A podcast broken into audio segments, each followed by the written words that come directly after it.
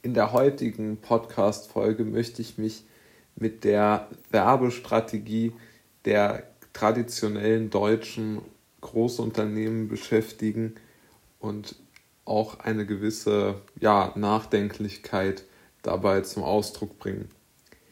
Die deutschen Großunternehmen jetzt im Automobilbereich, aber auch in anderen Bereichen, setzt immer noch auf klassische Fernsehwerbung.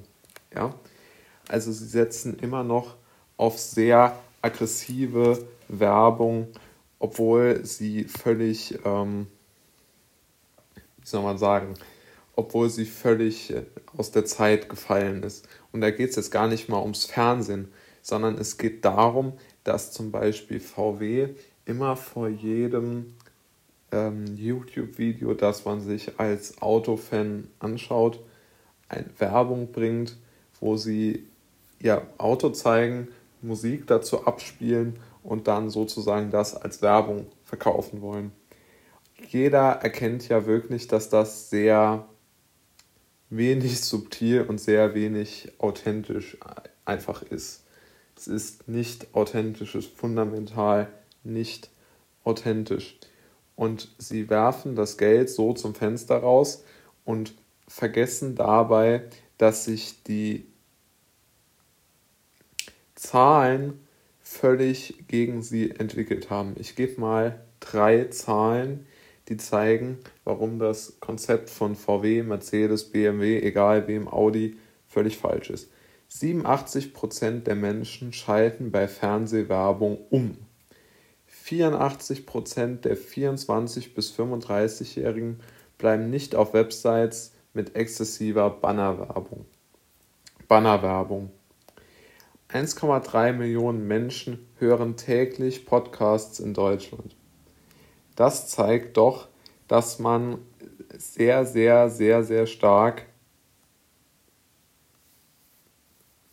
ähm, wie soll man sagen, dass man sehr, sehr stark ganz einfach von diesen aggressiven Werbemethoden weggehen sollte.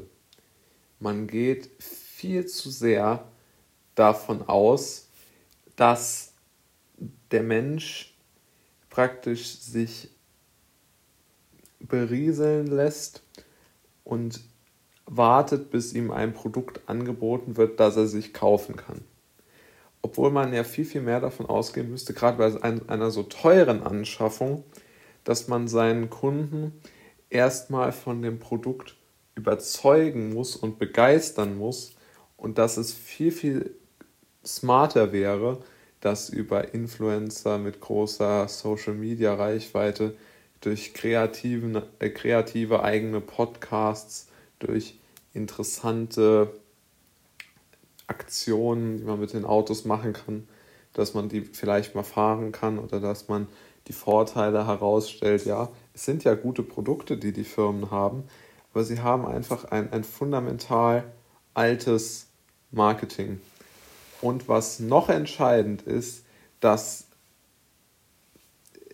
aus meiner Sicht die äh, Kunden nicht wissen, worauf sie sich äh, bei dem Auto freuen können. Ja, es wird gar nicht, finde ich, von Freude gesprochen, sondern das ist ein sehr bürokratisches Abfilmen. Und Mercedes hat ja zum Beispiel auch einen YouTube-Kanal, auf dem sie mit wirklich den Größen der deutschen ähm, Autoszene, ich meine, die Namen sind äh, ja jetzt gar nicht so wichtig, aber wo sie wirklich aber auch in dieser sehr klassischen, sehr professionellen Ebene bleiben und es auch aufgezwungen wirken würde, wenn sie da dort etwas lockerer wären. Aber ich glaube, sie versuchen auch zu viel dort zu kopieren und es wäre viel, viel besser, wenn man einen eigenen Weg entwickeln würde, mit dem man ähm, die Kunden wieder wirklich begeistern will für das eigene Auto und begeistern kann.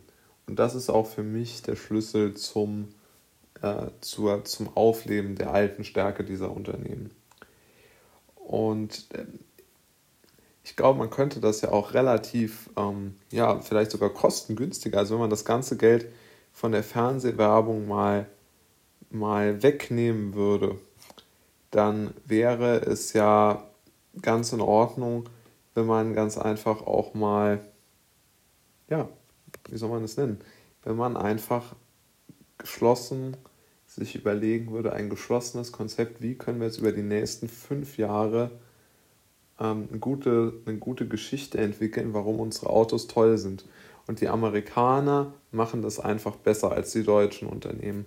Die Amerikaner sind einfach unheimlich gut darin, eine gewisse Begeisterung und eine gewisse ja, Stimmung und Druck für die eigene Firma zu erzeugen.